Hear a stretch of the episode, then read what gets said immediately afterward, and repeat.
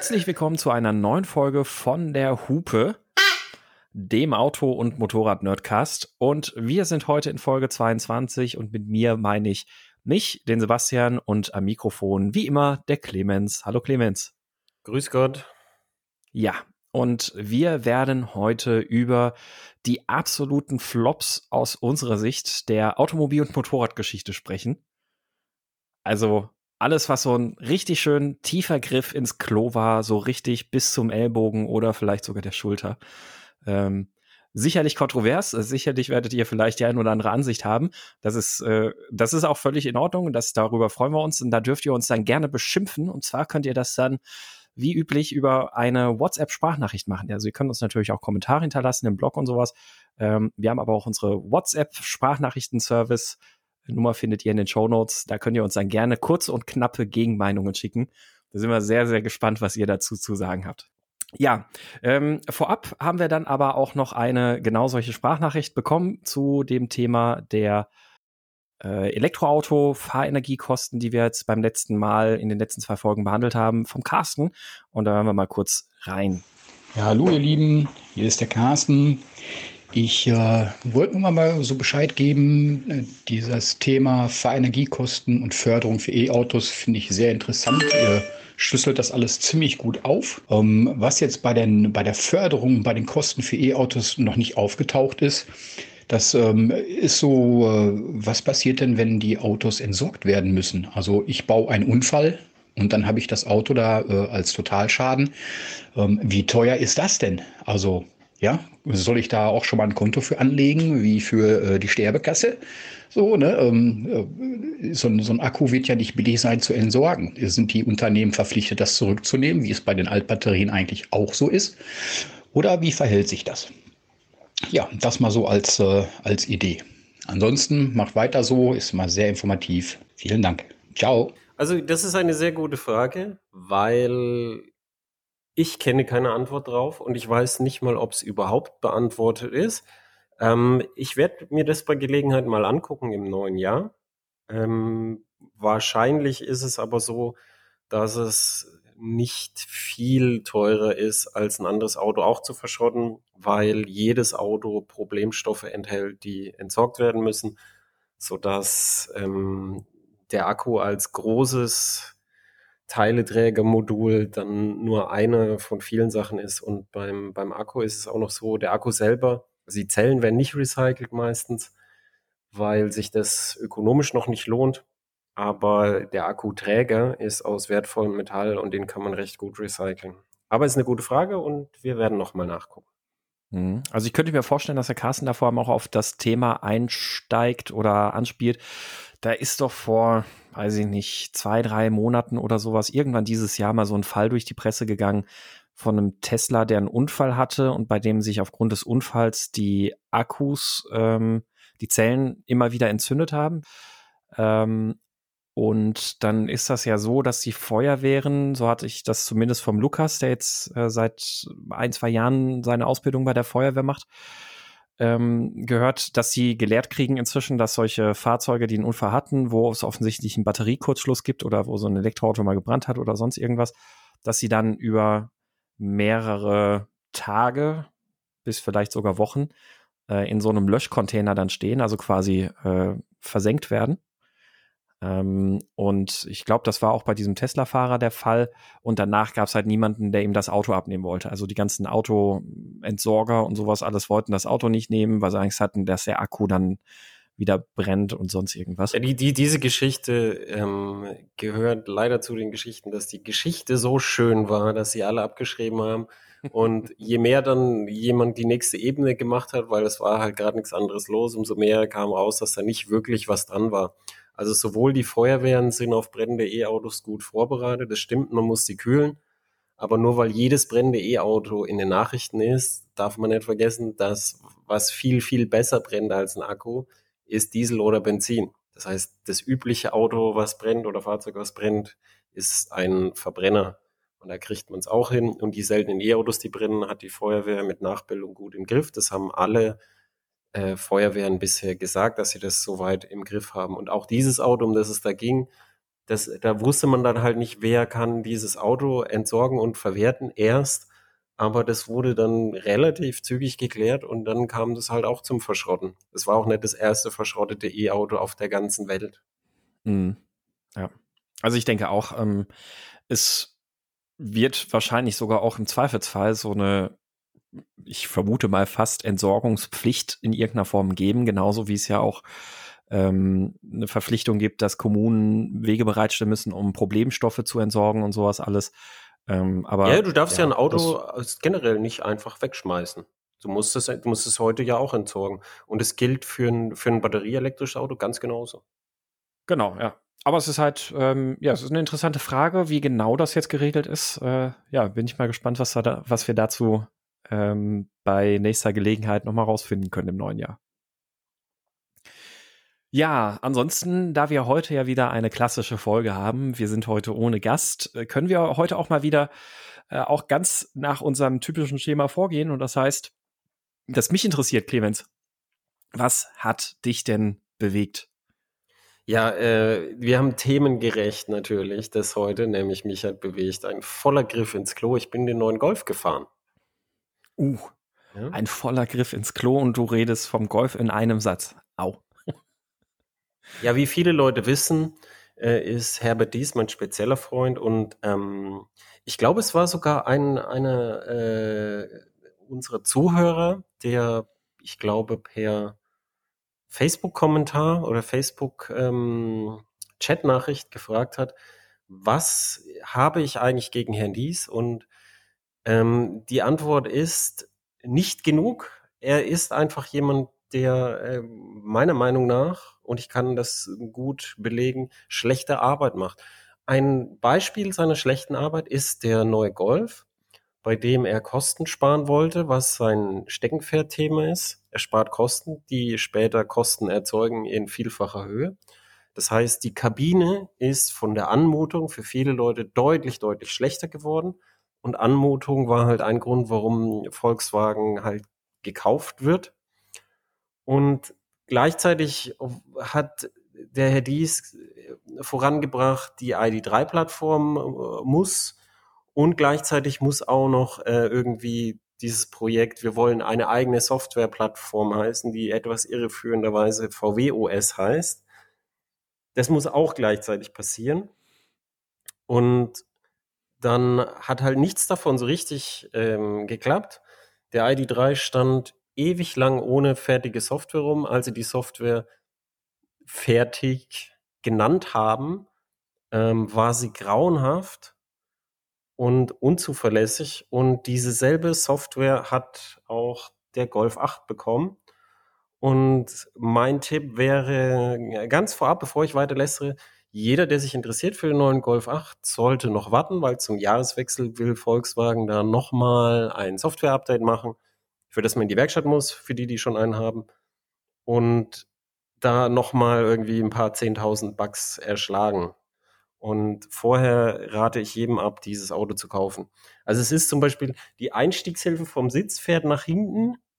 Manchmal fährt es aber nicht wieder vor, dann kannst du deinen Sitz komplett neu einstellen.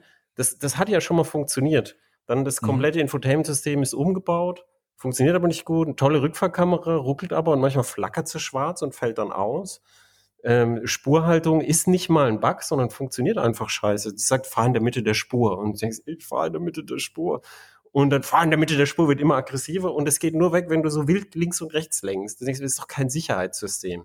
Und die Spurhaltung an sich, wenn du die machen lässt, ich habe mal geguckt, was sie macht, wenn die machen lässt. Bei der ersten Kurve fährt sie in Gegen, also ich habe eine S-Kurve mal gedacht, okay, was macht's jetzt? Bei der ersten Kurve fährt die Spurhaltung in Gegenverkehr, in der zweiten in Graben, wenn du sie lässt, was sie will. Das ist, also das heißt, du, du musst, wenn nur um auf der Straße zu bleiben, musst du ständig gegen dieses Auto arbeiten, das nur Scheiße macht. Es bremst für Autos auf anderen Autobahnspuren. Ähm, einmal hat's die Handbremse angezogen, als ich jemanden aussteigen habe lassen, hat sich dann beschwert, dass die Handbremse angezogen ist. Ich sage, dann zieh sie doch nicht an. Also es ist, ja. ich hatte, also es, es fehlt, ein Auto ist ein komplexes System. Und es fehlt immer irgendwo ein Komma. Es gibt keine fehlerfreien Systeme mehr. Dafür sind unsere Systeme zu komplex geworden. Aber sowas wie am Golf 8 habe ich in meinem Leben noch nicht erlebt. Und ich glaube auch nicht, dass die Kunden das erleben wollen. Und dazu kommt halt, dass, wie gesagt, die, die komplette Bedienkonzept ist umgekrempelt und VW sagt, das ist der voll intuitive Gamechanger.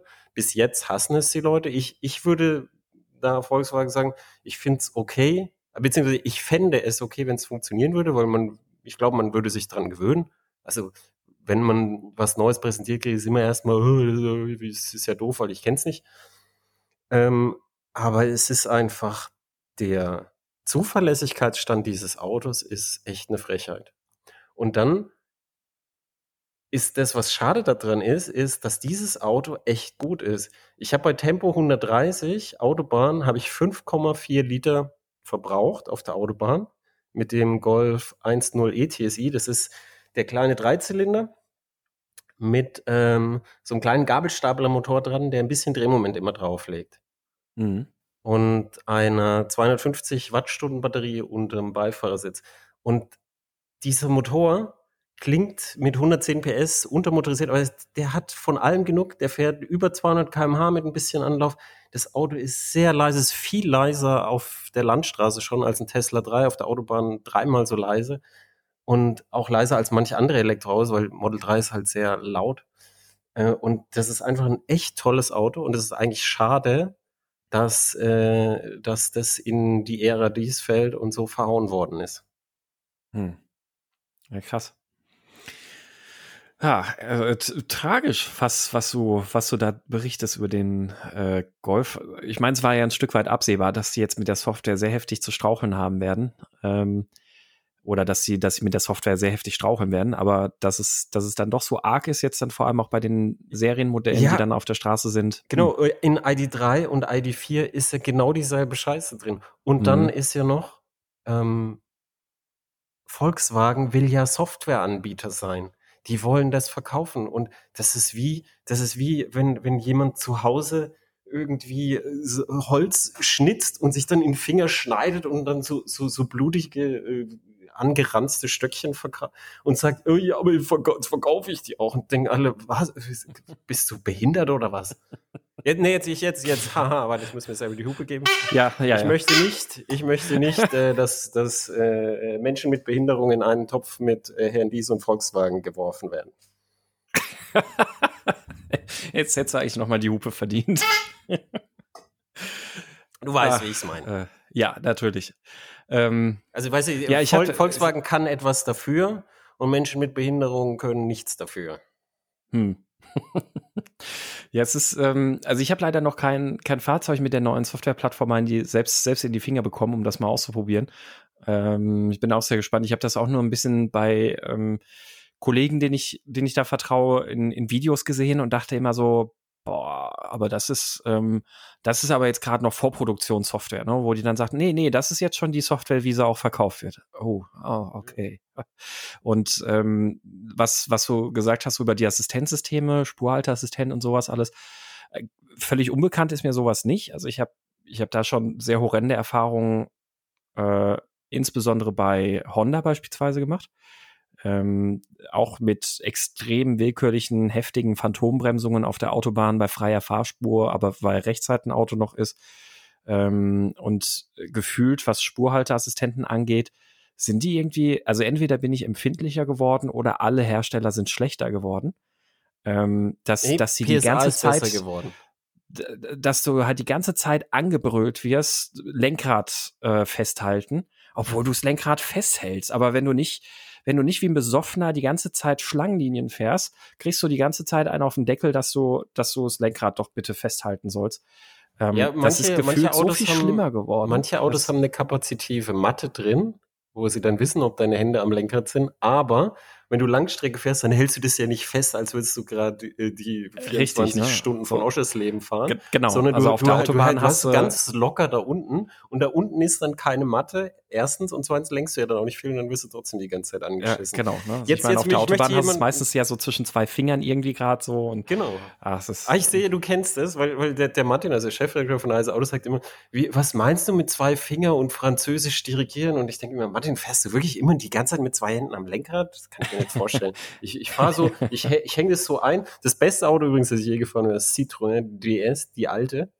Da ist der, oh. der Steg, das ist so ein einstegiges, also ein Speichenlenkrad und die Speiche ist so schräg in so einem 45 Grad Winkel. Da hast du links so eine Sofa-Armablage und dann legst du deinen Arm ab und dann hängst du so einen Finger äh, den Zeigefinger da ein und den Daumen und dann bist du direkt an dieser Strecke und so tuckerst du dann die Langstrecke hin und das ist für mhm. mich perfekt zum Langstrecken. Mhm.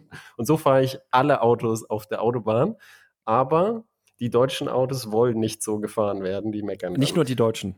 Äh, gern, auch ganz viele aus dem Ausland. Nicht. Ja, jetzt aber ähm, Peugeot ähm, hat einen Spurhalteassistenten, der fährt zwar wie nach drei Flaschen Wein, fährt so hin und her, kann aber äh, ähm, anders als der Golf äh, einer Fahrspur folgen, auch wenn er so in der Fahrspur so, und sich so manchmal ganz nah an Leitplanken und LKW so rankuschelt und so. Aber er kann dir folgen und ähm, er meckert dich nicht an, die ganze Zeit, wenn du so französisch fährst. Und ich habe mir gedacht, oh, wie haben die das gemacht? Wie haben die das gemacht? Und habe mal das Lenkrad komplett losgelassen und habe gedacht, ach so, die checken, die prüfen das gar nicht, ob du festhältst.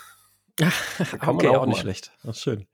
Aber und ein Punkt auch, auf den ich noch eingehen wollte von deiner ähm, Kritik, was die äh, Komplexität des Systems angeht, beziehungsweise vor allem auch die Benutzerführung, wo du ja gesagt hast, du findest es okay, ähm, wenn es funktionieren würde.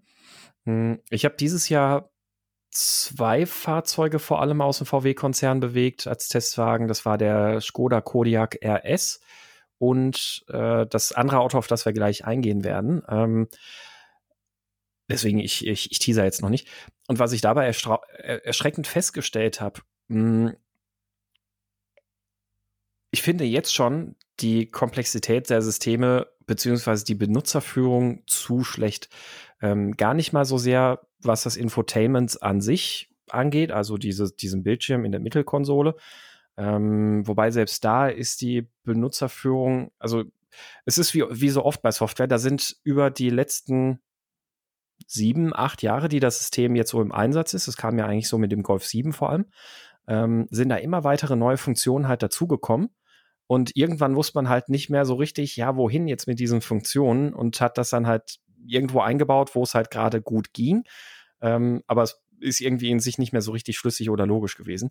So, und ganz groß finde ich das Problem inzwischen bei diesen Virtual Cockpits, bei diesen ähm, durchgehenden äh, oder volldigitalen ähm, Instrumenten, wie sie ja damals bei Audi, glaube ich, als erstes mit eingeführt wurden und gibt es ja inzwischen halt auch im Kodiak S und sonst was alles, ähm, wo du so über, über die Tasten am Lenkrad beziehungsweise die Schalter am Lenkrad so viele unterschiedliche Bedienebenen hast, dass ich wirklich selten bei, bei einem Testwagen habe ich eigentlich das, das Problem, mich erstmal zurechtfinden zu müssen, bis ich da eine richtige Einstellung gefunden habe oder den, den äh, Tageskilometerzähler zurückgesetzt habe und äh, sowas, was, was ich halt immer mache, wenn ich das erste Mal. Ja, aber Auto das ist doch ein einsteige. Problem von uns, weil wir so viel unterschiedliche Autos fahren. Wenn du jetzt ein Kunde bist und ein Auto fährst, oder sagen wir mal maximal zwei, dann, dann gewöhnst du dich an die Idiosynkrasien von irgendwie deinem Tacho ja recht schnell ja, dann ist das weniger schon. ein Problem. Du, ich bin jederzeit genau, ich, bei also dir ich, für ich, gute UX, nur, nur es ist halt für uns ein größeres Problem als für den Kunden. Ich, ich weiß, ich, ich kenne das Argument, ich bringe das selbst auch immer wieder an. Ähm, die Sache ist, ich habe selbst nach zwei Wochen immer wieder aufs Neue nach Funktionen suchen müssen. Und die haben mich dann während der Fahrt auch tatsächlich abgelenkt. Ne? Also gerade bei Funktionen, die du nicht allzu häufig nutzt, wo du eher seltener mal irgendwie nachschaust oder sowas, ähm, sorgt es dann doch wieder für erstaunlich viel Ablenkung, wo ich sagen muss, mh, hm, ja eigentlich. Äh, du, ich bin Garmin-Kunde, ich kenne das. Ich, ich, ja, okay. Ich fahre fahr seit zehn Jahren mit Garmin-Navi und ich suche jedes Mal neu die Funktion. Die, die haben die so versteckt, das kannst du dir nicht merken. Die haben echt den, den, den Antichristen der, äh, der UX-Entwickler eingestellt. Mhm. Du, das, irgendwie ist, ist der so schräg im Kopf, dass du kannst dir das nicht merken. Und ich wette mit dir, für mhm. ihn ist das total logisch. Ich glaube, mhm, du musst, um, ja. um deine Routenübersichten zu finden, musst, musstest du in der Vorversion, glaube ich, zu Apps und jetzt, keine Ahnung, wo man jetzt hin muss, aber irgendwie, also es ist alles irgendwo anders. Ich weiß, jedes Mal suche ich zum Beispiel was, was du ganz häufig hier GPS-Koordinaten anfangen. Jedes Mal neu, wo, wo hat der Trollo das versteckt? Keine Ahnung. Jedes Mal neu. Ich, ich, ich fahre die Dinger halt wirklich seit vielen, vielen Jahren. Mhm. Ähm, und einen großen Fortschritt finde ich halt gute Sprachbedienung. Ich bin die neue S-Klasse gefahren, genauso, ah, ich weiß nicht, wo alles geht, und dann habe ich hier was rumgestellt, da was rumgestellt, Ausfahrt äh, Parkhaus und Parkkarte. Und dann, oh, wo schmeiße ich die jetzt hin, dass sie die nachher finden? Und dann, dann, dann hier noch rumgekruschelt und, äh, und äh, und dann da noch was hingeworfen. Und dann habe ich gesagt, ey Mercedes, mach mal das Fenster zu. Und dann macht das Auto halt das Fenster zu. Und ich, ich, ich glaube, das, das ist die richtige Richtung. Aber Mercedes hat halt auch richtig Rechenleistung an Bord. Ja, ja, das, das, das ist halt dann auch der entscheidende Punkt. Also und vor allem auch, wie gut das dann offline funktioniert. Ne? Ich habe deinen Artikel über den Golf ja auch gelesen, wo du gesagt hast, naja, wenn du halt offline bist und das bist du bei dir in der Gegend ziemlich viel, ähm, dann kannst du schon mit der ganzen Sprachbedienung im Golf nicht mehr viel anfangen. Ja, nee, hat gar nicht funktioniert. Ich habe immer Sprachbedienung wird geladen und dann Fail Silent, was ich halt besonders mag. Das ah, ist wie, wie Voice over IP. Ich hasse Voice over IP, weil es so schlecht funktioniert. Und man merkt es immer erst, wenn man jemanden anrufen will und kriegt besetzt und denkt, nee, das können nicht, kann nicht ganz Frankfurt besetzt sein.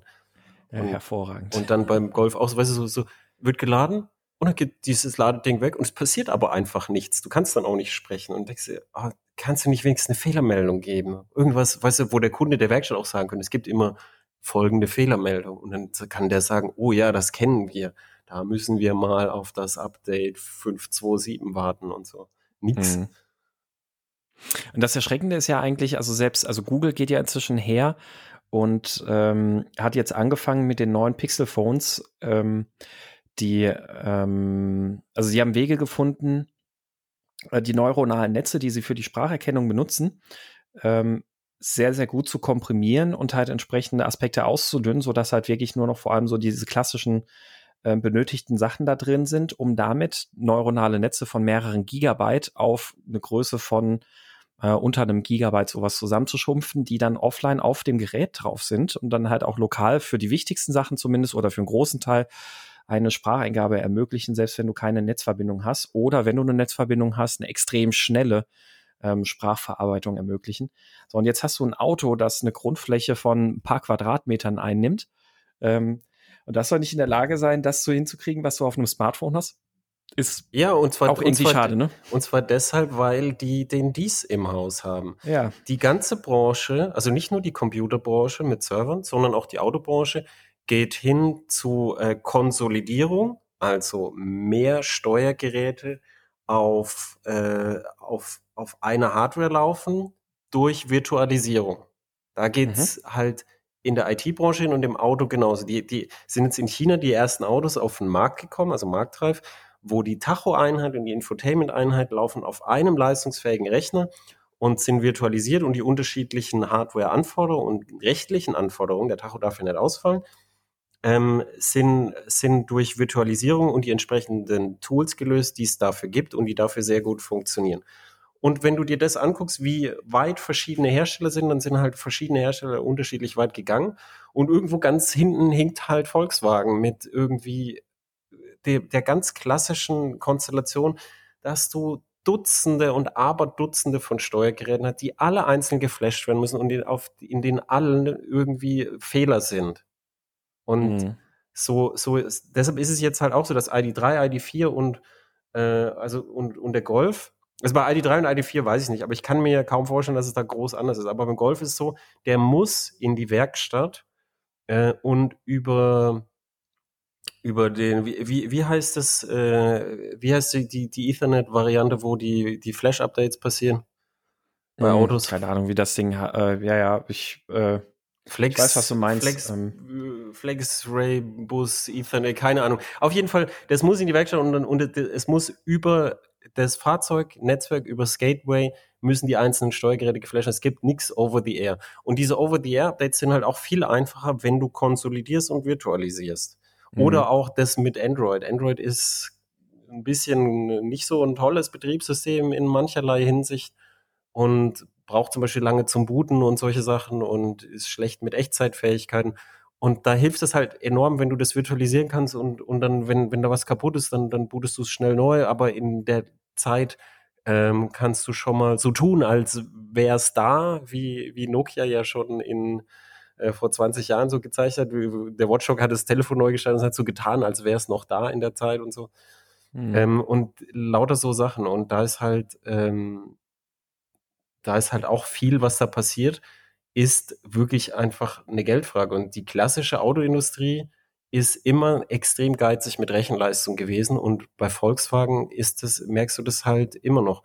Die Offline Sprachverarbeitungsfähigkeiten des Golfs bei den Kollegen in Hannover haben sie funktioniert und sie haben gesagt, sie haben sich totgelacht, das, weil es so unfreiwillig komisch war, was das ohne Internet noch kann. schön.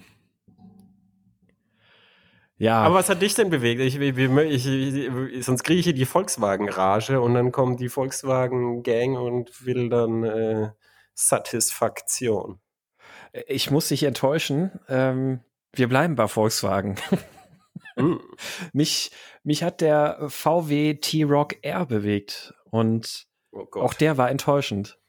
Oh Gott. er war sehr enttäuschend. Ähm, aus verschiedenen, verschiedenerlei Hinsicht. Ähm, also ja, über so Kompakt-SUVs und sowas mag man ja halten, was man möchte. Ich sag einfach mal, es ist etwas, das wir aus unserem Straßenbild so schnell nicht mehr wegkriegen werden, sondern was noch eher viel mehr werden wird.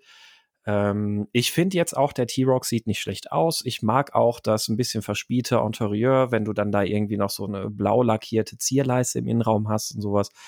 Ähm, finde ich persönlich optisch irgendwie alles ganz nett.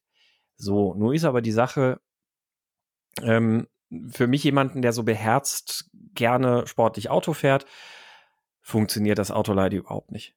Es ist natürlich aufgrund der physikalischen Gegebenheiten wenig überraschend. Ich, ich wollte ähm, sagen, ist, oh Wunder. oh Wunder. Ähm, auf ich der anderen Seite. Seite. und der Himmel war so blau. Äh, genau. Äh, Ford hat ja den Puma ST jetzt gebracht. Äh, ich vermute, da steckt eine ganz andere Liga hinter, aber das ist eine andere Geschichte. Ähm, der T-Rock R leidet extrem unter der unterm Fahrwerk. Also ich weiß nicht, was sie da gemacht haben mit dem Fahrwerk und ich meine VW hat das eigentlich in den letzten Jahren immer ziemlich gut hingekriegt, äh, aber ich habe selten einen so derart schlechtes Fahrwerk gefahren. Also was wahnsinnig heftig am Schlagen ist, am Poltern. Ähm, wahnsinnig unruhig läuft. Also die, die Abstimmung der, der Dämpferraten und der Federraten passt überhaupt nicht zueinander, so dass das Auto sich hier auf Bodenwellen und sowas, gerade hier in der Eifel, wahnsinnig stark anfängt aufzuschaukeln und zu springen und den Bodenkontakt verliert und alles. Ähm, super unharmonisches Fahrverhalten. Ich bin mit dem Ding natürlich auch noch auf der Nordschleife gewesen. Da hat der sehr gut funktioniert, muss man sagen. Ähm, bisschen das typische Untersteuern so bei schnellen, langen Kurven, wie man sie auf der Nordschleife halt viel hat. Ähm, da hat das Fahrwerk auch relativ gut funktioniert, aber in der härtesten Stufe war das da auch eher wieder ein bisschen zu nervös und in den anderen Stufen fängt er halt dann auch wieder sehr, sehr gut an zu schaukeln. Ähm, war alles nicht toll. Also vom Fahren her hat er auf jeden Fall keinen richtigen Spaß gemacht, plus die typischen Schwierigkeiten, die so die ähm, MQB-Doppelkupplungsgetriebe halt so haben bei der sportlicheren Gangart, ähm, dass sie nicht richtig du, du runterschalten weißt schon, dass das, was so. du gerade sagst, für, äh, für die die Leute, die einfach einen höheren Sitz kaufen völlige böhmische Dörfer sind, auf der Nordschleife ja, das harte Fahrwerk springt. Aber, aber wenn es ein R-Modell ist, dann muss sich das R-Modell daran messen lassen. Außerdem Ach so, ein R-Modell. Ich nehme alles ja, zurück. T-Rock R, T-Rock R, richtig. Okay, ich alles äh, zurück. Und außerdem, ich habe ja eh den Anspruch, dass jedes Auto ein Recht auf Prügel hat. Ähm, völlig egal, was es für ein Auto ist. Aber davon abgesehen, ähm, dann, dann kommen noch dazu so Akrapovic-Anlage und sowas alles, die ja mit, mit ein bisschen sehr synthetischen Spielereien irgendwie. Also es auch, auch von innen klanglich ist ja jetzt nicht besonders toll. Ich, falls du dich noch erinnerst, der Fiesta ST hat ja sehr gelobt, weil das ein sehr natürlicher sportlicher Klang ist, den du da so im Innenraum hast. Beim T-Rock hast du halt in erster Linie halt auch wieder so dieses membranverstärkte Ansauggeräusch, was da so ein bisschen seltsam künstlich am Dröhnen ist im Innenraum. So, und dann beim Innenraum auch gleichzeitig dann das nächste Problem. Ähm, also erstmal merkt man dem Auto an, dass es natürlich noch so auf Basis der alten Golf 7 MQB-Plattform ist. Das ist jetzt grundsätzlich erstmal, da kann das Auto jetzt nicht so viel für. Man merkt aber einfach, dass die Plattform in die Jahre gekommen ist. Was ich aber viel erschreckender finde, ist, ähm, mein Testwagen hat einen Preis von 57.000 Euro für ein 300 PS Fahrzeug. Und für diese 57.000 Euro ähm, hast du da drin nicht mal die, das Qualitätsniveau vom Golf 7, sondern eher Richtung Seat Leon oder ähm, ja, also Seat Leon trifft es eigentlich am ehesten. Also äh, du hast kein aufgeschäumtes Kunststoff, hast überall Hartplastikflächen, ähm, alles ein bisschen weniger gut gedämmt und irgendwie nicht so richtig stabil und fest. Euro. 57.000 Was kostet gerade der Boxster? Wo fängt der an? Äh, weißt ich, ich glaube, der Boxer geht bei 60 los etwa. ja, das wollte ich sagen. Das ist die Region, wo man so Boxer und dann hat man halt, weiß es so zum Thema Nordschleife und so. 54.000 halt, Euro für einen Cayman. Siehst du? Das ist ein No-Brainer. Also, weil ich, ich, muss, ich muss ganz ehrlich sagen, ja, ich verstehe, dass du einen höheren Sitz willst, lieber Zuhörer. Mir persönlich ist, ist der Trock und ich weigere mich, über jedes Stückchen von VW und ihre bescheuerten Namensgebung zu springen. Mir persönlich ist der Trock scheißegal. Soll jeder damit glücklich werden, mir ist es scheißegal. Ich habe ihn noch nie live gesehen. Ich will ihn auch nicht live sehen. Ich werde ihn nicht fahren. Er interessiert mich schlicht und ergreifend nicht. Ja. Es, die Leute sollen damit glücklich werden und jetzt, was du erzählst, ist, habe ich nicht groß was verpasst. Aber ja. es also ist ich, halt, ich, es ist halt extrem teuer, wenn du denkst, wenn du, du könntest mit dem Cayman einsteigen und dann richtig Nordschleife fahren. Nicht so, richtig. oh, oh, das wackelt aber. Ja, ich meine, gut, klar, bei Porsche, wir müssen uns einig sein, so ein Cayman für 54.000 Euro, wenn du ihn so ein bisschen ausgestattet haben möchtest, dann bist du halt auch direkt wieder bei 70, 80 irgendwo in dem Bereich. Also wenn man, wenn man so eine halbwegs realistische Alltagsausstattung für sich haben möchte. Ja, ich Aber ich würde trotzdem lieber, jederzeit lieber einen nackten Cayman nehmen. Ja, ich auch. Ich würde lieber den, den, den, den Mietwagen nackten Cayman nehmen als einen Trock fahren. Total, ja, also auf jeden Fall. Und ähm, ich meine, wenn man jetzt auch mal überlegt, also der T-Rock Air ist ja ein Kompaktfahrzeug. Ähm, ein Golf R kostet deutlich weniger. Ähm, kauf dir ein Seat Leon Cupra kostet deutlich weniger. Und wenn du den als, als äh, Cupra ST nimmst, dann hast du auch noch richtig viel Nutzfläche. Du hast einen großen Kofferraum, Kombi-Heck und sowas alles. Ähm, und wie gesagt, in dem Verhältnis dann einfach die, wenn der T-Rock R wenigstens das, das Qualitätsausstattungsniveau vom Golf 7 hätte. Okay, aber dass dann im T-Rock Air, also in dem noch teureren VW-Fahrzeug, plötzlich die billigen Kunststoffe reinkommen, wie in der etwas preisbewusster positionierten spanischen Konzernmarke. Ähm, nee, also bei, also bei dem Preis habe ich echt einen Schlag gekriegt. Ich bin, bin in erst eine Woche gefahren, bevor ich in die Ausstattungsliste geguckt habe. Und da habe ich gedacht, ich spinne. Ja. ja. Ähm, du weißt schon, also Volkswagen nein. wird uns nie mehr Autos ausleihen, aber ganz ehrlich, ich bin nicht so traurig. Ja, ich meine, der Vorteil ist ja, wir hier im Podcast können wir ja kotzen wie Sau. Ähm, ich sehe an unseren Zugriffs Zugriffen, dass wir auch in, in Wolfsburg gehört werden. Aber die Sache ist ja, man muss ja immer erstmal wirklich das durchhören, um die relevanten Sachen zu hören. Äh, während andererseits bei Texten ist das ja sehr einfach, dass die automatisierten Systeme das da alles scannen und dann, äh, dass sofort jemand Bescheid weiß, oh, ich muss da mal den Herrn gleich anrufen. Mir hat, mir hat noch nie jemand was äh, angerufen. Nee, das stimmt. Nee, also, das äh, bei mir auch nicht. Ich rufe, ich, um, aber ähm. ich habe mein, mein Trick ist auch, ich rufe die Leute immer vorher an, äh, bei Volkswagen auch, und, und kotzt denen das alles vorher hin, weil das ist, weil das ist super fair auch dann können Sie was dazu sagen, bevor Sie aus heiterem Himmel angefallen werden von so einem Artikel. Und bei Volkswagen haben die ja auch dann die Info rausgegeben, dass sie zum Jahreswechsel nochmal ein Update planen. Es gibt nur noch keinen Termin dafür, einen fixen. Mhm. Und dann kann man das den Lesern halt schon mal sagen, weil so ist, das ist ja für die Leser auch besser. Und dann fühlt sich Volkswagen natürlich auch faire behandelt, wenn man vorher mit ihnen durchgeht, was alles nicht funktioniert. Das hat ziemlich lang gedauert. Ja. Also ist ja auch aus journalistischer Sicht äh, sauber. Also wenn du, wenn du über jemanden Kritik schreibst oder sowas, dann äh, oder über etwas, dann ist es ja fair, dem eine Möglichkeit zur Stellungnahme zu geben. Genau. Ja, also so viel zum T-Rock Air. Jetzt haben wir äh, in einer Folge, die mit Flops überschrieben ist, schon zweimal nicht besonders positiv über VW-Produkte gesprochen. Ich bin ja. mal gespannt, ob da noch was kommt.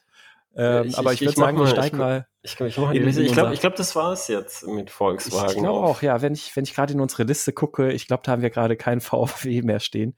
Ähm, wir, haben ja, noch wir, mal, wir haben noch mal dies drin äh, und wir haben noch mal den Volkswagen-Konzern drin, aber nicht mehr äh, VW als Marke. Richtig, ja.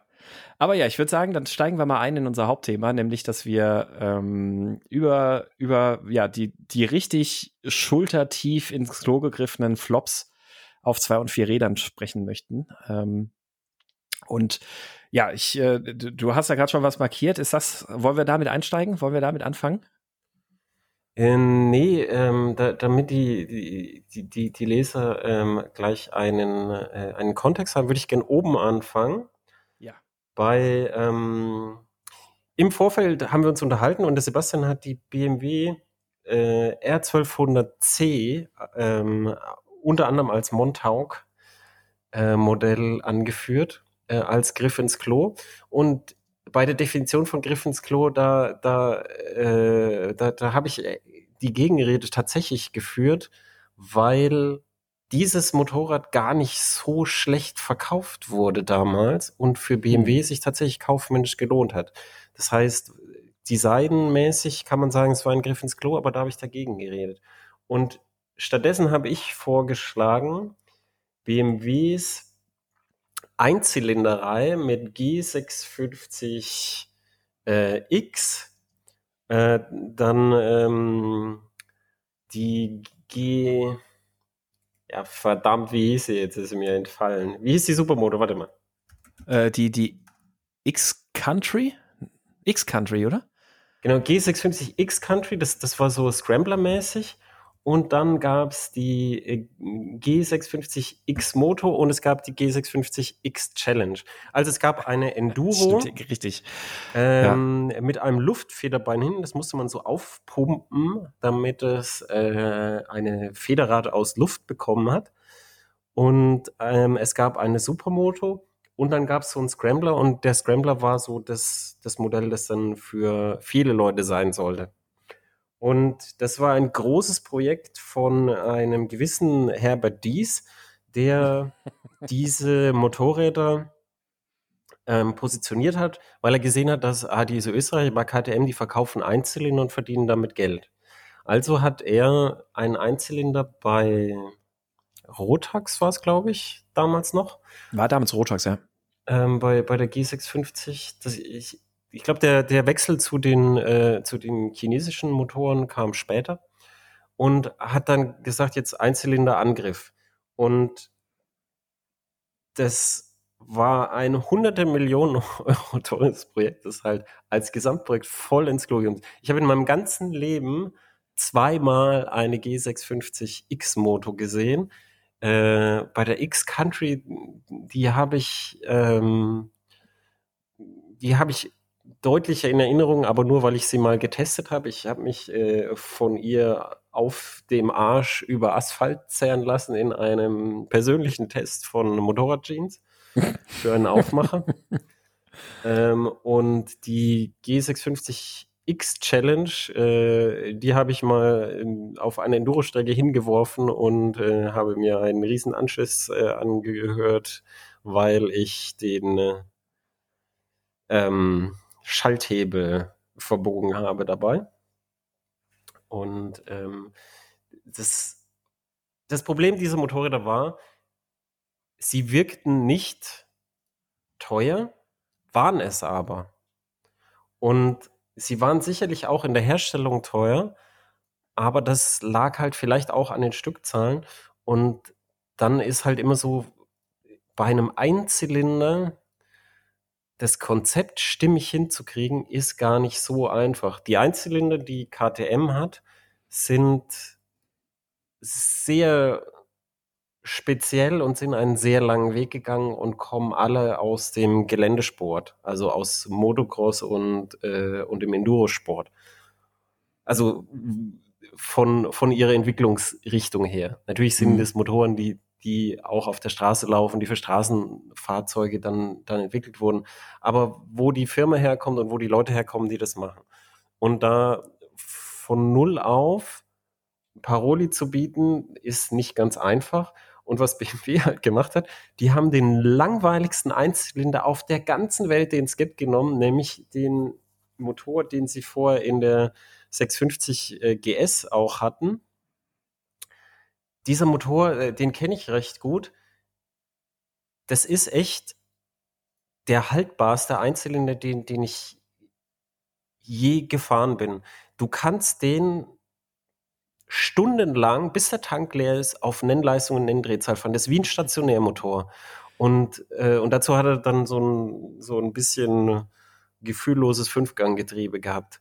Und ja, das, das, der, der hat zwar irgendwie wenig verbraucht und hat Zuverlässigkeit delivered, aber es hat halt überhaupt keinen Spaß gemacht. Also ja, also dieser Motor hat halt keinen Spaß gemacht. Kann ich sogar bestätigen. Ich bin, bin vor zwei Jahren oder wann das war, glaube ich, ähm, tatsächlich auch mal eine F650 GS-Probe gefahren, ähm, weil ich überlegt hatte, mir die damals äh, erstmal so als, als äh, billiges äh, Motorrad noch zu holen. Ist ja dann später die CBF 600 von Honda geworden. Ich sauf nebenher, wenn es okay ist, okay? Ja, ich, ich auch. Prost. Prost. ähm, so. Hm. Ja, und die, ähm, also ja, als ich mich in dem Zug auch über die Motoren informiert habe, wie du sagst, die sind quasi unkaputtbar. Bei denen gibt's überhaupt keine Probleme, egal wie hoch die Laufleistungen auch sind. Ähm, die Motoren sind völlig problemlos, aber die sind so dermaßen zäh und nicht besonders interessant, muss man sagen, vom Fahren her. Es ist wirklich so ein bisschen wie so ein Gummiband irgendwie auch. Also, ja. ähm, nee, aber, also, aber ja. ja. Und dann, und dann hast du äh, halt von, von den Konzepten hast du dann so leichtes Supermoto und Scrambler und äh, wirklich äh, eine Enduro und so. Das ist vom, vom Konzept was gehabt, wo so, so ein bisschen, also, wobei man sagen muss, am ehesten noch hat der Motor zu Enduro gepasst, weil da konntest du dann so, so tuckernd, mhm. so technische Enduro-Passagen fahren. Das, das noch am ehesten. Aber Supermoto da irgendwie ein bisschen rauchen lassen oder, oder auch Scrambler und, und ein bisschen halt äh, ja. irgendwie da, da Gas geben und so. No fucking way. Das war einfach, das war so eine Fehlpassung. Und, Interessant. Und dann, und dann gab es ja noch im Anhängsel an dieses Projekt hat sich BMW noch ein Motor, weil sie gemerkt haben, okay, dieser Motor, nicht, dann haben sie sich noch eine, äh, eine richtige Enduro, also die, die G56X Challenge ist halt so eine Straßenenduro, wie auch die, ähm, die, die KTM ähm, LC4s so Straßenenduros sind. Das sind Straßenfahrzeuge, die auch Enduro können und die viele Enduro-Eigenschaften haben, aber die für die Straße entwickelt sind, die eine Zulassung haben und die nicht gedrosselt auf der Straße sind. Und das andere, was es noch gibt, sind richtige Enduros, die die haben eine Straßenzulassung und die sind aber gebaut, diese Straßenzulassung, damit, weil du sie brauchst für den Endurosport, die Straßenzulassung. Und deshalb ist die Straßenzulassung dann immer stark gedrosselt. Und dann ist BMW da eingestiegen mit der mit einer 450er. Da haben sie dann Kymco gefragt, dass sie ihnen äh, einen gescheiten Enduromotor bauen, der auch ein bisschen Explosivität hat. Und das hat Kymco dann gemacht. Und dann haben sie Kettenritzel war äh, koaxial zur Schwingenlage für technisch aufwendig. Und jeder hat sich gefragt, was will BMW mit diesem Motorrad? Und ich glaube, das war ein Jahr im Programm. Riesenaufriss in der Entwicklung und gar nicht so schlecht, das Motorrad auch. Aber keine Sau wollte das haben bei BMW. Niemand hat danach gefragt, dass BMW das plötzlich anfängt. Und BMW hat es dann irgendwann gemerkt und hat aufgehört. Die haben da hunderte Millionen von Euro in Sand gesetzt bei diesem Projekt. Und ähm, Lieber Leser, weil du gefragt hast, ein zweites Beispiel für äh, einen großen Erfolg des Herrn Dies. Schön. Ist, ich bin übrigens erstaunt, ich habe gerade mal schnell so bei Mobile ein bisschen die Lage abgecheckt nach diesen G650 ähm, Motorrädern. Äh, los geht's bei dreieinhalbtausend Euro und die meisten bewegen sich tatsächlich im Bereich von vier bis 5.000 Euro.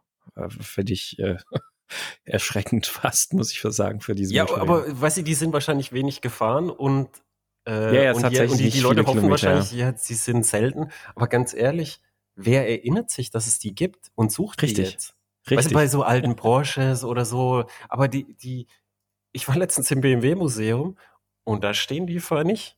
Ich habe keine einzige gesehen. Das ist ja, eher so was, was man lieber unter den Teppich kehren würde, vielleicht. Also vielleicht, wenn es jemand bei BMW hört und die stehen doch, bitte schreibt uns. Ich habe sie nicht gesehen. Und ich habe nicht das Gefühl, dass ich was verpasst habe. Ich habe sie damals live gesehen und habe live gesehen, warum das nicht so richtig funktionieren kann. Ja. Selbst, selbst KTM musste ja, musste ja bei der Duke dann ähm, irgendwann einsehen, dass Einzylinder hochpreisig zu schmal ist als Segment und mussten mit der Duke auch wirklich so, so eine deutlich äh, massentaugliche Variation dann anbieten irgendwann. Hm. Aber nachdem du ja äh, die R1200C Montauk nicht als Flop hast durchgehen lassen, ähm, ich habe sie nur optisch mal gesehen und habe gedacht, das muss ein Flop gewesen sein, aber es war ja noch vor meiner aktiven Motorradzeit. Eins, was ich auf jeden Fall weiß, was bei BMW ein Flop war, und äh, das ist der C1, der Kabinenroller. Oh ja, der C1. Das ist ja wirklich so ein Ding gewesen, das äh, hat sich schlecht verkauft. Es äh, hat die Enthusiasten natürlich voll vor den Kopf gestoßen. Was? Jetzt habe ich einen Anschnallgurt, wenn ich mit zwei Rädern unterwegs bin und noch einen Überrollbügel und was weiß ich was nicht. Jetzt alles, erklär doch mal für die Leute, die es nicht kennen, kurz, was das war. Ja, BMW C1, das ist ein, ein Roller, also ein, ähm, so ein, so ein 100, 125er Roller, beziehungsweise gab es auch mit etwas größerem Motor, ne? mit äh, 176 Kubik, 18 PS, äh, der ein, eine Form von, ja, ähm, der hatte eine. Den, ich kannte nur den 125. Ja, es ist, äh, ist, ist eine schnelle Erkenntnis bei, bei äh, Wikipedia gerade gewesen. Ne? Also solche Roller halt, die dann eben auch die 100 kmh fahren und sowas. Und der hat sowas wie eine Art Überrollbügel gehabt. Das, das Ding hat aussehen lassen wie ein Ei, aus dem du das innere Drittel rausschneidest. Ähm, und hatte eine Scheibe und auch im Zweifelsfall auch einen Scheibenwischer und Sicherheitsgurt und sowas alles. Und du konntest das Ding halt eben ohne Helm fahren. Ähm, das ist Ende der 90er äh, glaube ich, vorgestellt worden, kam, kam 2000 dann auf den Markt. Ja, und das war halt ähm, so ein Ding, das äh, in München habe ich den ein paar Mal tatsächlich gesehen in der Zeit, die ich da gewohnt habe. Ähm, aber verkauft hat er sich nee, ziemlich sich, schlecht. Der hat sich es ist jetzt mittlerweile so, dass, dass die Leute, die immer einen wollten, viele davon haben einen und die kümmern sich gut aber es sind nicht viele, weil, weil, weil die, die, die Leute, die dann haben, die sagen immer, da war BMW der Zeit voraus. Nee, das war nicht so. Es gibt nicht so viele, wenn du den jetzt heute neu rausbringen würdest, es würde nicht so viele geben, die das wollen. BMW hat ja ähm, jetzt zweimal einen Elektroroller entworfen und hat sich dabei zweimal gefragt, ob sie das C1-Konzept wieder ausgraben wollen und haben sogar mit äh, einen Versuchsträger gebaut, wo sie mit einem C1-Chassis und einem Elektroantrieb rumgefahren sind und haben diese Idee aber schnell wieder in der Klamottengieße da vergraben, weil sie halt selber eingesehen haben, ja, da gab's einfach nicht so viel Interesse. BMW hat, hat so die Eigenart, dass sie, dass sie schräge Ideen wirklich konsequent bis in den Markt durchdrücken, weil sie das nicht stimmt. einsehen wollen, mhm. dass, dass die Idee schräg ist und keiner sie will. Und erst wenn der Markt die Idee dann ablehnt, dann lassen sie gehen. Also BMW hat abknickbare Zündschlüssel, damit du dir den Zündschlüssel bei einem Sturz nicht ins Auge rammst. Dieser Unfall ist nie passiert, aber BMW hat ihn antizipiert. Und ähm, BMW hat einen Kabinenroller gebaut, bei dem man sich anschnallen äh, musste, keinen Helm tragen musste, aber anschnallen musste mit Kabine und äh, hat auch keiner danach gefragt und haben sie dann eingesehen. Und ich habe auf, äh, auf meinem Schreibtisch lange Zeit, ich habe es jetzt im Umzug irgendwo im Karton, ich habe lange Zeit äh, eine Bremsscheibe für eine Getriebeausgangswelle auf meinem Schreibtisch liegen, um mich an diese BMW-Eigenart zu erinnern. Und äh, diese Bremsscheibe der Getriebeausgangswelle könnt ihr selber mal recherchieren. Sie war in den frühen Modellen der BMW F800, als sie neu rausgekommen ist, drin und hat dort äh, okay. für so viele Probleme gesorgt, dass sie kurzerhand wieder entfernt worden ist, weil es halt einfach doch eine scheiß Idee war. Bremsscheibe an der Getriebeausgangswelle. Ja, und zwar, die, das, das war so, damit, wenn du einen Gang ein, die haben halt gemerkt, das Getriebe ist recht laut. Das war, das war so. Und dann haben sie gesagt, hm, ähm, dann ist ja vielleicht gut, wenn die klauen, wenn, wenn wir schalten, wenn die nicht so fest aneinander schlagen. Ähm, also ähm, Entschuldigung, nicht Ausgangswelle, Eingangswelle. Ich habe auch schon nicht besser. nee, äh, Eingangswelle. Ergibt mehr Sinn, aber ja. Äh, jetzt, jetzt, Entschuldigung, ich habe, ich hab, also die die Getriebeausgangswelle steht ja, wenn das Motorrad steht, und die Getriebeeingangswelle ähm, steht meistens nicht ganz, weil die Nasskupplung im Motorrad einen Rest von Drehmoment überträgt. Und dann, wenn du dann den Gang einlegst, dann macht so Klock im sequenziellen Getriebe, weil die, die Schaltklauen dann so, so aneinander stoßen. Dann hat BMW gesagt, ah ja, weil das Getriebe ist eh schon laut, da machen wir jetzt eine Bremsscheibe hin, dass wenn du die Kupplung ziehst, das ist wirklich eine Bremsscheibe, die mit, mit so äh, ein, eine Mini-Bremsscheibe, groß wie so ein 5-Mark-Stück und mit so eingefräst für Wärmeabführung und allem. Und wenn du die Kupplung gezogen hast, dann wurde die gebremst und dann haben, äh, haben beide Wellen sind dann zum Stillstand gekommen. Und jeder, der Trockenkupplung fährt oder sonst äh, weiß äh, oder sonst ein Fahrzeug hat, wo die Kupplung wirklich gut trennt, weiß, was dann passiert, nämlich dann kannst du halt gar nicht mehr schalten. Weil du, weil, also dann musst du Glück haben, dass die Klauen genau in der richtigen Position sind, dass sie jetzt flutschen können. Und das ist eher selten so und meistens, äh, meistens ist dann so Klaue auf Klaue und du kannst einfach nicht schalten. Und dann musst du noch so ein bisschen so hin und her kuppeln, dass du, dass du irgendwie den Gang einlegen kannst. Und das mussten sie dann wieder ausbauen. Und es hat keiner Wundervoll. gemerkt, das kam in Serie. Krass. Ähm, ja, aber genau, also so, so, so viel zu, zum C1. Ähm, du hast gerade einen schönen Satz gesagt, nämlich dieses, was Enthusiasten sagen, ah, der war seiner Zeit einfach voraus. Der wurde quasi zu früh gebaut. Und äh, wir haben da noch ein anderes Fahrzeug, wo dieses Argument wahnsinnig gerne angebracht wird. Oh ja, ich das der ja, ja. Audi A2. Ja.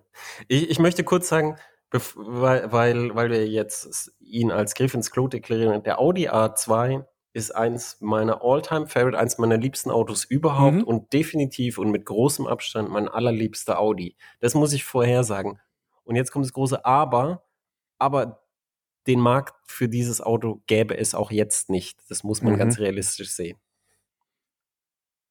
Ist, ist leider so, ja. Also ich meine, technologisch ist es ein super interessantes, gutes Auto gewesen. Ähm, ist sogar lustigerweise dieselbe Zeit wie der C1 äh, wie dieser Kabinenroller. 99 ging es los mit dem A2. Ja, Super Auto. Zeit von ähm, viel Drogen oder Ja.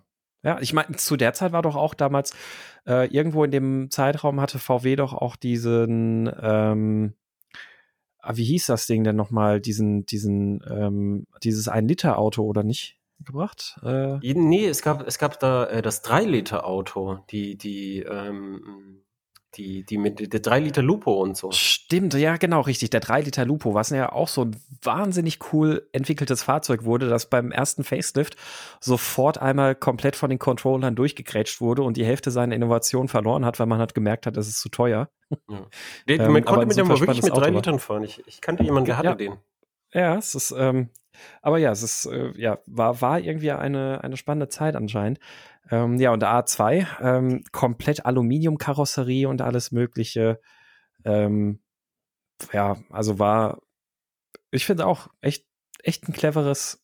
Ja. Ähm, er war halt Auto. innen, er war innen groß, er war außen klein, er war effizient, er war trotzdem gut gestaltet. Er sieht heute noch immer noch modern und schön aus. Er ist sehr, sehr gut gealtert, wie viele Audis gut altern. Ähm, und ähm, das Problem war aber, dass halt ein Kleinwagen ein kleines Auto mit wenig Prestige für einen hohen Preis, dass das damals nicht funktioniert hat und heute auch nicht funktionieren würde. Die auch wie beim C1, die, die Leute, die einen A2 wollten, viele davon haben einen und die kümmern sich auch häufig gut drum. Und ähm, aber es ist nichts für den Massenmarkt. Audi hat ja wirklich versucht, den an den Mann und an die Frau auch zu bringen. Ähm, es, es gab ja dann, dann bei Audi in der Werbeabteilung dann so, dass man gedacht hat, das ist ein Auto, das ist wirklich mal komplett unisex. Das ist in keiner Weise sexistisch. Da könnte Angela Merkel aussteigen oder es könnte Peter Maffay aussteigen. Ist, ist egal. Es ist, es passt jedem. Es ist komplett neutral, geschlechtsneutral. Und, aber auch das hat sich nicht erfüllt, auch aus denselben Gründen. Und ähm, ein, ein Ingenieur bei Audi hat äh, den Spruch getan, der ihn bis äh, zu seiner Pensionierung verfolgen wird, weil äh, er ihn, glaube ich, nicht so tun wollte, dass er rauf und runter in der Pressewelt zitiert Er hat gesagt, das ist ein Prototyp, der nie hätte gebaut werden dürfen. ja, ist äh, die bittere Erkenntnis, die man danach hat. Ne? Aber ja. Also nie in Serie gebaut werden dürfen. Ja, ja. Also so, die, die Erkenntnisse also ich, draus waren natürlich gut, aber das, das, das in Serie bauen hat nur Geld gekostet. Mhm. Was echt schade ist, weil ja, Dreizylinder Dieselmotoren, ähm, VTG-Turbolader, also Turbolader mit variablen Turbinengeometrie, bei solchen kleinen, ähm, bei, bei einem ohnehin schon so kleinen Motor, ähm, 1,2, 1,4 Liter Diesel gab es da ja und dann noch Benziner, 1,4, 1,6er. Aber also ja, gerade mit dem, mit dem kleinen Diesel, super, super gutes Auto gewesen. Aber ja. Und, ja. und man muss, man muss auch mal, die, weil, weil das ja als Effizienzauto gebaut wurde, äh, kannst du mal heute auch gucken bei, bei den Portalen, der gehört immer noch bis heute halt wirklich zu den, zu den top sparsamen Autos, weil ich glaube auch die Leute, die den kaufen, die, die, die haben dann auch so ein bisschen, äh, was ist Technik, Fahrtechnik, so Hypermiling-Techniken, wo mhm. du wo du halt e-, effizient mit Energie umgehst und so. Und die, die sind, die sind ja immer recht weit oben, immer noch, nach all dieser Zeit, ähm, in, den, in den besten Listen. Ja. Ähm, Fun Fact noch am Rande: Es gab 2011 hat Audi auf der IAA ein äh, A2-Konzeptfahrzeug vorgestellt. Äh, da gab es ja, die Überlegung, stimmt, ja. dass man einen neuen A2 rausbringen möchte, der sogar, fand ich, als Konzept relativ cool aussah. Ähm, und dann äh, als Elektroauto beziehungsweise mit Hybridantrieb ähm, hergestellt werden sollte. Und dann hat man das Ganze aber 2013 dann eingestellt als man dann die äh, ganzen e-tron-Projekte angekündigt hat und sie eben auch gesagt hat, dass man sich so jetzt eher auf die großen Baureihen äh, konzentrieren möchte. Also zu der Zeit, als BMW den i3 rausgebracht hat, hat man das neue A2-Konzept begraben. Ähm, ja.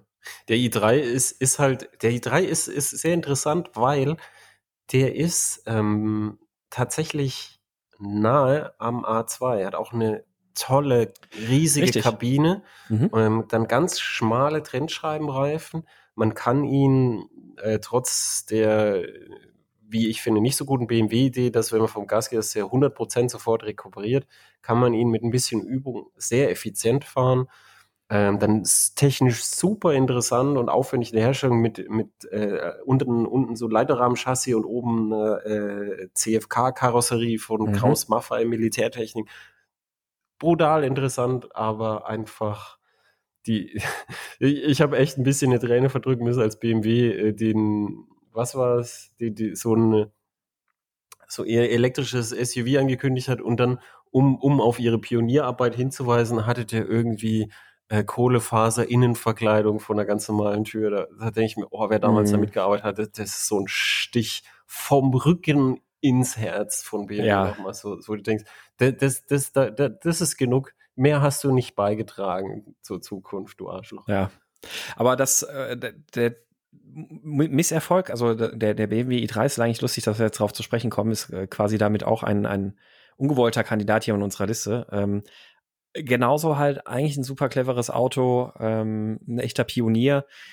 Äh, am Ende muss man trotzdem realistisch subsumieren, ist es halt kein Erfolg gewesen, das Fahrzeug. Und das, wie du auch gerade sagst, die Ähnlichkeit, die der ja zum A2 hat, also die sind sich ja in der Bauform und vom, vom Fahrzeugkonzept irgendwie super ähnlich, zeigt halt einfach, dass der i3 keinen Erfolg hatte, zeigt halt einfach, für ein A2 wäre auch zu einem späteren Zeitpunkt nicht der richtige Zeitpunkt gewesen, ähm, das ist einfach Aber BMW Art Fahrzeugkonzept ist. BMW hat gesagt, dass trotz dieser brutalen und enormen Investitionen, dass sie letztendlich ein bisschen ins Plus gekommen sind. Gen mit, genau, richtig. Mit, also mit Projekt i3 und i8. I, i8 war halt immer geplant als Kleinserie und beim i3 verzerrt es natürlich, dass man halt, äh, dass es staatlich subventioniert war.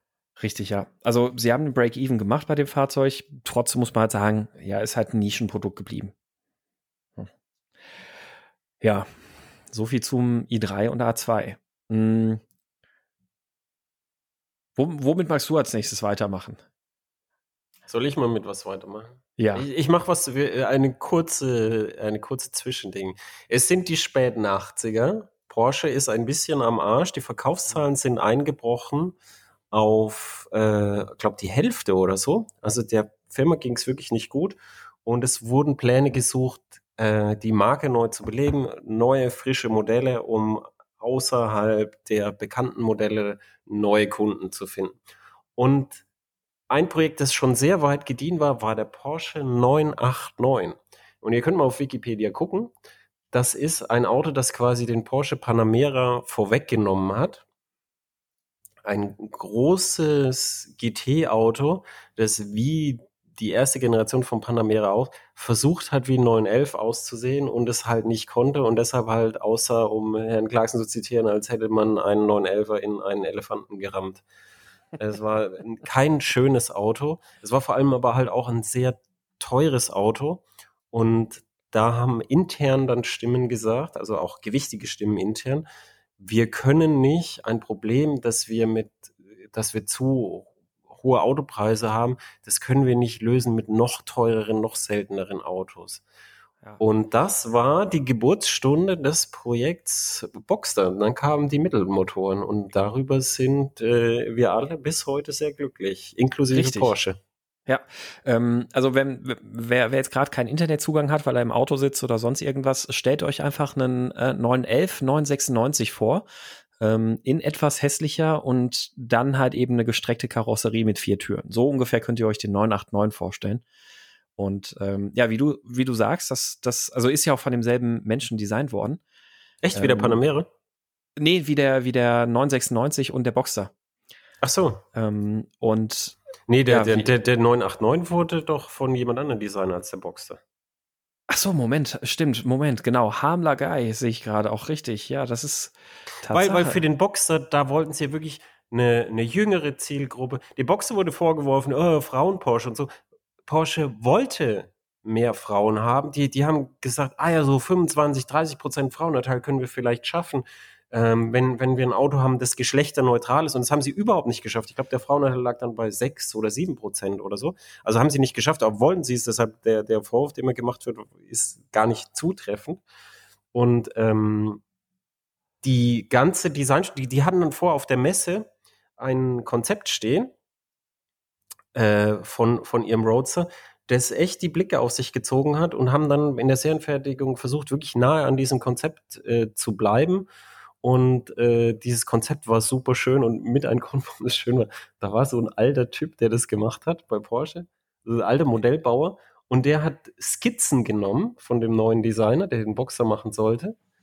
Der, der hat gesagt, ah, jetzt mache ich technische Zeichen und so. Und das, nee, nee, gib mir gleich die Skizzen. Und hat von den Skizzen aus äh, direkt mit den Tonbearbeitungswerkzeugen äh, eine Skulptur aus Ton gemacht. Direkt aus den Skizzen. Und hat ganz viel halt von seiner eigenen Erfahrung reingebracht. Und dieses Showcar ist, schaut auch heute noch echt schön aus. Ja. Muss man sagen. Definitiv. Und äh, ich, ich, ich habe jetzt gerade noch mal schnell nachgeguckt. Also der, der Harmner Gay, äh, der hat auf jeden Fall das Design maßgeblich mit definiert. Also so vom 996, das war dieser Pinky, Pinky Lay oder wie der hieß, der, der das Auto designt hat. Aber er wurde halt ähm, stark beeinflusst, ähm, auch mit von dem Harmler Guy, der halt eben den 989 ähm, ja, zu verantworten hat im Grunde genommen. Also ja, es ist, äh, hängt auf jeden Fall sehr eng beieinander, designtechnisch. Und wie du sagst, die Int Geschichte ist halt wirklich interessant, ähm, dass es so mit dem 989 letztlich halt dann retrospektiv betrachtet, glaube ich, gut war, dass man das Projekt nicht gemacht hat, ist dann aber halt dann doch zu der verschriensten Elva-Baureihe ever geführt hat, ähm, dem 996 und auch, was du genannt hast, dem Boxer die ja beide Porsche den, den Arsch gerettet haben. Der 996 11er so sehr in die Fans auch hassen, weil erster wassergekühlter Box äh, Porsche, erster, ja, dann aufgrund der gleichen Plattform, ähm, also es kam ja der Boxer damals zu der Zeit, ähm, und Gleichteile-Strategie. Man hat also die Front im Grunde genommen eins zu eins übernommen vom, vom Boxer. Es ist auch vorne, der Vorbau, Vorderbau der ganzen Plattform ist vom Boxer gekommen. Der hintere Teil ist noch vom 993 gewesen, weil der ja dann auch breiter gebaut war.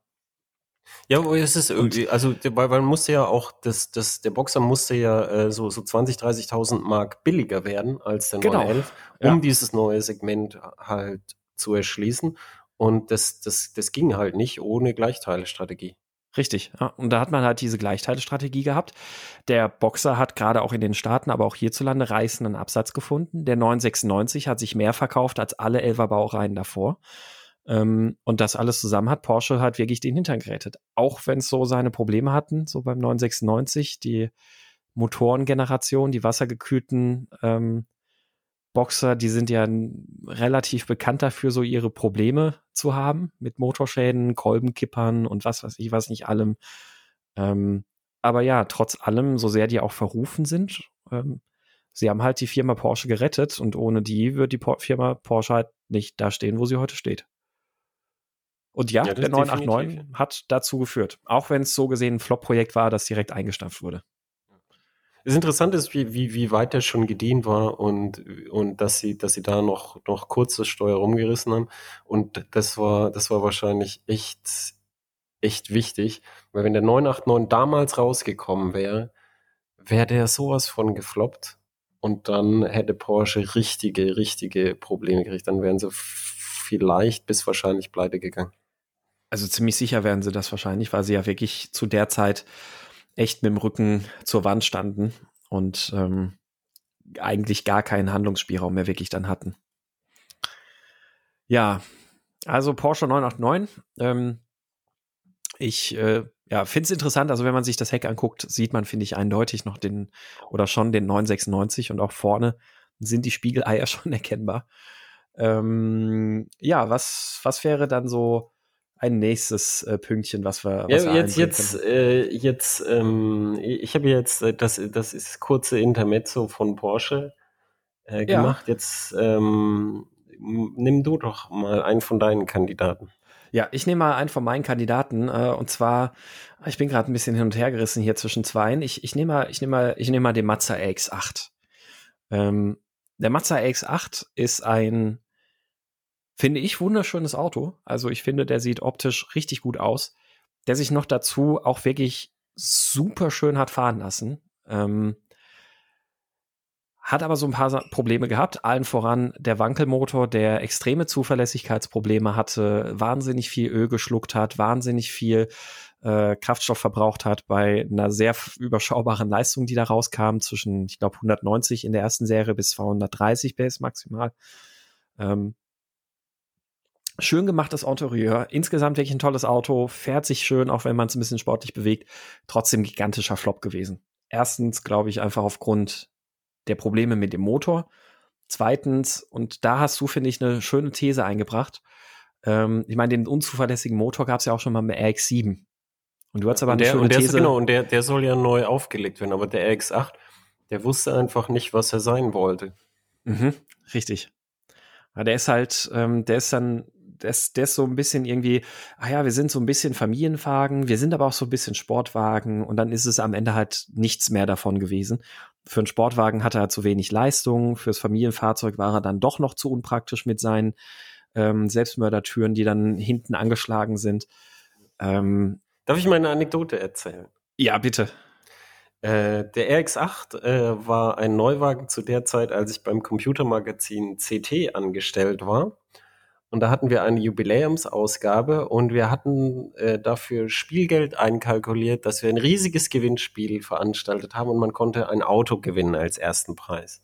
Oh. Und zur Debatte standen der BMW Z3 oder der Mazda RX8. Und mhm. ich habe mich tatsächlich vehement dafür eingesetzt, dass wir den Mazda RX8 verlosen, weil für das Geld, das wir hatten, war die Ausstattung des Z3 etwas äh, mager, sag ich mal. Und bei Mazda war die Ausstattung halt gut. Aber viel wichtiger fand ich, der, der Mazda war halt technisch interessant. Er hatte einen Wankelmotor, die, diese Suicide Doors.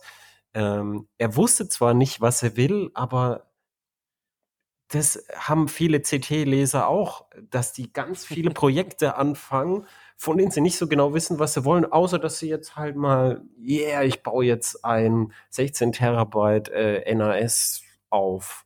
Und dann gucke ich mal und dann spiele ich meine Videos drauf und so. Und das war für unsere Leser damals, glaube ich, genau das richtige Auto. Ich weiß wirklich nicht, wer, nicht mehr, wer ihn gewonnen hat. Ähm, äh, falls irgendjemand ihn kennt oder er durch einen großen Zufall sogar zuhört, äh, bitte melde dich und sage, was aus diesem Auto letztendlich geworden ist. Das würde mich sehr interessieren. Das, das, das ist interessant. Das ist wirklich eine schöne Anekdote. Würde mich auch interessieren, ob das Auto überhaupt noch fährt, ob der Motor noch lebt. Ähm, Restaurationsprojekt. Ja, aber es ist ein tolles, also wirklich ein tolles Auto gewesen. Also der, ich, ich bin den mal, ähm, ich habe mich, war, wann war das? Irgendwann so 2007, 2008 rum. Ähm, nee, 2010 etwa in dem Bereich. Da war ich mal im Überlegen, ob ich mir vielleicht einen 350Z kaufen möchte oder einen RX8. Ähm, und bin dann beide auch damals Probe gefahren und der RX8 hat mich echt echt sehr angefixt. Also der hat mir viel Spaß gemacht. Ich finde, der sieht auch heute noch gut aus. Ähm, der ist verhältnismäßig leicht. Wie gesagt, das Handling ist toll von dem Auto. Ähm, ich habe mich dann aber dann doch dagegen entschieden. Ich weiß gar nicht mehr, was damals so die Gründe waren, warum ich, warum ich dann doch irgendwie von dem Gedanken abgelassen habe.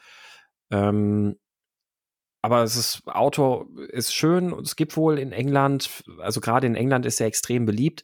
Da hat er eine große Fanbase. Da gibt es wohl einige Werkstätten, die sich drauf auf die Wankelmotoren spezialisiert haben und die dann auch standfest kriegen wollen anscheinend.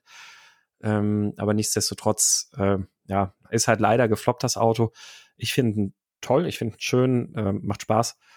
Und aufgrund der Zuverlässigkeit sind die wahnsinnig billig zu bekommen. Also die sind wirklich für richtig kleines Geld, teilweise deutlich unter 5000 Euro äh, oder um die 5000 Euro sind die schon zu bekommen hier als gebrauchte Fahrzeuge. Ähm, aber wie gesagt, dass die, die Kosten, die man damit hat in Bezug auf Motor und Öl und sonst was alles, die will man dann eigentlich halt nicht tragen. Der Dale hier an der Nordschleife, ähm, Instruktor und Ringtaxifahrer und alles Mögliche, der, äh, der hat sich vor ein paar Jahren, hat er sich mal einen RX8 gebraucht geholt, äh, wollte den zum Track-Tool aufbauen.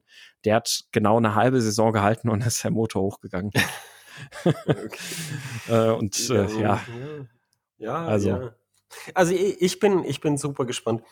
Ich habe äh, einen besonderen Platz in meinem Herzen für Mazda aus dem einen Grund, nämlich Mazda hat immer eine eigene schräge Herangehensweise an Dinge. Aber anders als die schrägen BMW-Ideen, die immer begraben werden müssen, sind viele von den Mazda, nicht alle, aber viele von den Mazda-Ideen ähm, verdienen dann tatsächlich auch Geld.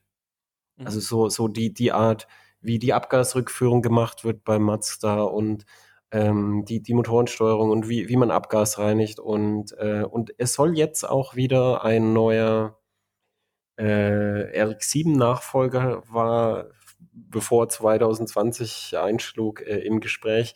Und ich finde, Mazda als Firma ist, ist, ist technisch interessant und meistens ja. kann man es auch kaufen. Ja. Also es ja, gibt immer also wieder Probleme so, auch mit Rost und so. Ja, aber gerade meistens, Rost. meistens kann man es kaufen und sich und, und wenn man halt weiß, was man kauft. Also Mazda blind kaufen würde ich nicht, aber so kurz informieren, was das bedeutet und was, was dieses Fahrzeug halt ist, genau, ähm, dann kann man da sehr lang sehr glücklich werden, glaube ich. Ja. Ja, so als ehemaliger MX5-Besitzer ähm, kann ich das bestätigen, genau mit dem Punkt auch Rost. Der ist komplett durchgerostet gewesen am Ende, so dass ich den jetzt irgendwie noch für ein paar hundert Euro als äh, an jemanden verscherbeln konnte, der den schlachtet und die Teile in der Community verkauft.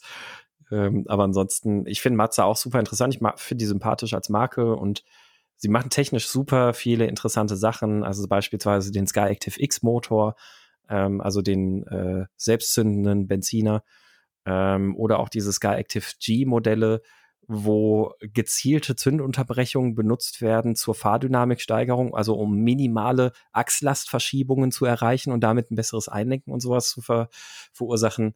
Äh, die haben coole Ideen, setzen die um und die sind meistens auch technisch haltbar. Der Wankelmotor ist da vielleicht so eine Ausnahme, aber da soll ja auch wieder was kommen als Range Extender in künftigen Modellen. Und beim Wankelmotor muss man sagen, ja, Mazda hat den nicht haltbar hinbekommen aber es hat ihn ja auch sonst keiner haltbar hinbekommen. Richtig. Also es ist mein haltbarer so, als andere, aber ja, ja immer noch. Also es ist nicht so, ist nicht so, dass, dass jetzt Mazda an etwas gescheitert ist, was andere können, sondern ähm, die, äh, die, diese Dicht, wie heißen die beim Wankelmotor, diese Dichtdinger, die außen an den Spitzen sind? Ähm, weiß ich nicht, wie, wie die sich nennen.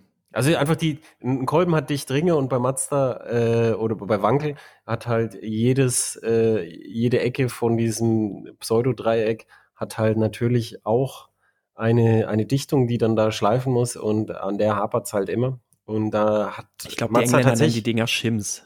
Da hat, da hat Mazda richtig in, in Materialkunde investiert und beim RX8 schon, da, da war auch schon irgendwie ein sehr hartes Material, was trotzdem gut gleitet und so aber letztendlich dieses Problem ist technisch ungelöst. Mhm. So von, von daher ist, ist glaube ich, der, der Ansatz, nochmal einen Sportwagen vielleicht ganz gut. Wir werden sehen. Ja. Aber das Coole übrigens bei den Motoren ist noch ganz kurz so aus der X8-Szene, äh, wie einfach du diese Motoren ja auch umbauen kannst. Also es gibt ganz viele Leute, die halt aus einem Zweischeibenwankel einfach, also wie es im X8 ist, einfach einen Dreischeibenwankel machen. Weil du, du musst halt nichts weiter machen. Also du, du schraubst das, schraubst den einen Deckel quasi, also der, der ist halt so schichtweise aufgebaut ähm, und, und dann schraubst du halt den einen Deckel ab, setzt einfach eine neue Zwischenwand dazwischen, packst eine neue, neue ähm, ähm, ja, wie nennt sich eine neue, neue Wankelscheibe und Gehäuse dazwischen und machst dann das Gehäusedeckel wieder drauf und dann hast du einen Dreischeiben-Wankelmotor. Ist, ja, und du musst äh, eine, neue, eine längere Welle und, halt machen, oder? Äh, genau, du brauchst halt eine längere Welle, die, die gibt's dann relativ günstig im Zubehör und du hast dann noch ähm, natürlich noch zusätzliche Einspritzdüsen. Ähm, aber es ist alles relativ überschaubar, wo du mit relativ kleinem Geld aus so einem Zwei-Scheiben-Motor einen Dreischeiben-Motor machen kannst. Und die hören sich echt böse an. Also wenn ihr an einem Rechner sitzt oder Rechner in der Nähe habt, sucht mal nach äh, Three-Rotor. Ähm, Waren die Rennmaschinen nicht auch drei Rotormaschinen ja, von Mazda? Ja, genau. Dieser, dieser legendäre Le Mans-Rennwagen, das war ein Dreischeibenbank, ja. Ja. ja, ähm, so viel zu Mazda X8. Womit magst du weitermachen? Wir sind wohl schon bei einer Stunde 14, gell? Ja, ich, äh, ich würde ich würd sagen, so viel können wir nicht mehr machen wahrscheinlich, ne? Nee, jetzt, ähm, jetzt ist es schwer, dass man die, die Leser nicht fragen kann. Ich würde sagen, Griffe ins Klo für 250 Euro. MZ1000S. MZ1000S. Das muss ich jetzt googeln. Das ist ähm, Deutschland hatte dereinst einen der größten Motorradhersteller der Welt und der war in Sachsen, war auch im Rennsport sehr erfolgreich und hat äh, zur Ostzeit eine äh, für den Osten typische technologische Vernachlässigung natürlich auch erfahren, weil er weniger an globalen Entwicklungen teilhaben durfte. Ähm, nach der Wende war es vorbei mit der Fertigung von diesen Maschinen, die da waren, weil die waren technisch nicht mehr auf Stand. Und äh, der Staat Sachsen hat dann Leuten Geld gegeben, damit die dieses Unternehmen weiterführen.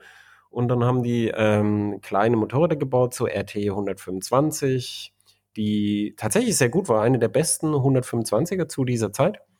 Und ähm, kleine Einzylinder, die hießen dann, wie hießen die nochmal, Bagheera oder so. Ähm, und die Idee war aber, einen großen Sporttourer mit zwei Zylindern zu bauen. Und das wurde jahrelang angekündigt und man wusste seit Jahren, wie der aussieht. Und irgendwann, wo man schon nicht mehr gedacht hat, dass das passiert, standen diese Dinger dann fertig da. Und niemand wollte sie haben. Und dieses Motorrad habe ich mir deshalb jetzt ausgesucht in unserer knappen Zeit, weil ähm, das war zu der Zeit, als ich beim Motorradmagazin Mo gearbeitet habe und wir hatten einen im Dauertest. Und wenn man auf diesem Motorrad gespannt. wirklich weite Strecken fährt, äh, dann erfährt man halt, warum dieses Motorrad halt nicht so, äh, nicht so richtig punkten konnte. Der Zweizylinder war kein V-Motor, sondern es war ein rein Zweizylinder im Design 180 Grad äh, Kurbelzapfenversatz. Das heißt, du, hast dann äh, einen Zündversatz von 180 und dann 45. Und hm, dieses Stolpern hm. der Zündung, äh, das sorgt dafür, dass du äh, im unteren Drehzahlbereich das so ganz komische Drehmomentabgaben hast, die, die, die nicht wirklich geil zu benutzen sind. Und dann irgendwann kommst du in den Bereich, wo die Pulse so schnell folgen, dass es dann gut funktioniert. Und das ist genau das, was du halt in dem großen Tausender äh, Zweizylinder nicht willst, dass du da irgendwie unten äh, irgendwie kein nutzbares Drehmoment hast. Und das ist übrigens auch der Grund, warum Kawasaki, die diese Bauform äh, zu einer Reife entwickelt haben, dass diese Motoren nie kaputt gehen praktisch, ähm, dass die bei einer bestimmten Baugröße einfach aufhören bei Kawasaki. Bei so 650 Kubik oder so hören die auf. Und selbst da ist es deutlich merkbar untenrum. Und ähm, dieser Riesenmotor war dann auch noch ähm, recht gut verschraubt mit einem Aluminiumrahmen und hat seine, äh, sein Geschaukel auf den Rahmen übertragen. Und das heißt, du bist selbst, also die, du bist eine Tanketappe gefahren. Tanketappe beim Motorrad sind ein bisschen über 200 Kilometer. Und, äh, und dann waren deine Füße halt taub vibriert. Und dabei war sie auch nicht sparsam oder so. Viele große Zweizylinder konnte man, wenn man auf Strecke gefahren ist, sehr sparsam fahren, weil man sie dann Drosselklappe weit, Gang hoch und dann ähm, kann man auch einen Benzinmotor recht sparsam fahren. War da nicht so. Und dann war das Fahrwerk war gut, aber es war ein sehr raues, trockenes, knöchernes Erlebnis, das teuer war und es gab nicht wirklich eine Frage, die dieses Motorrad beantwortet hat oder eine Emotion, die dieses Motorrad bespielt hat, das andere schlechter konnten. Und das war mhm. dann der Untergang. Und da, da haben wir uns die Finger wund geschrieben, dass das Motorrad gar nicht so schlecht ist und haben gelogen durch Auslassung, nämlich es war einfach auch nicht so gut. Dann kam noch eine, eine nackte Version davon auf den Markt. die ganz cool aussah.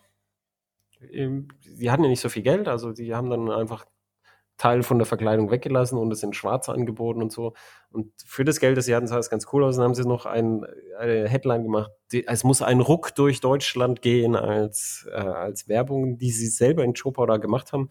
Und ähm, dieses, dieses Projekt wurde dann irgendwann nicht weitergeführt und MZ ist mittlerweile auch gestorben und ist eins der eines der Pferde, die am meisten tot noch gepeitscht wurden und mit vom Staat Sachsen Geld abgezockt. Und es war wirklich ein Trauerspiel.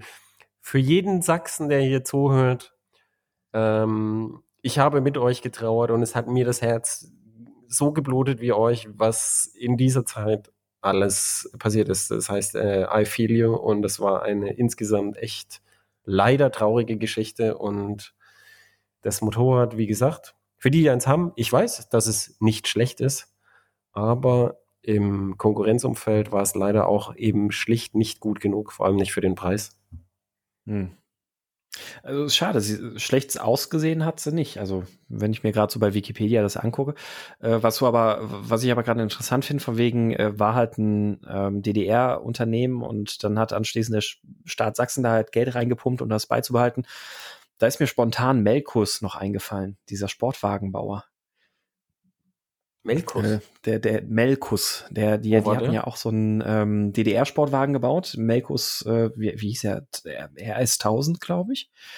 Ähm, das ist so ein kleiner, kleiner Sportwagen gewesen, der in der DDR gefertigt wurde und da auch entwickelt wurde.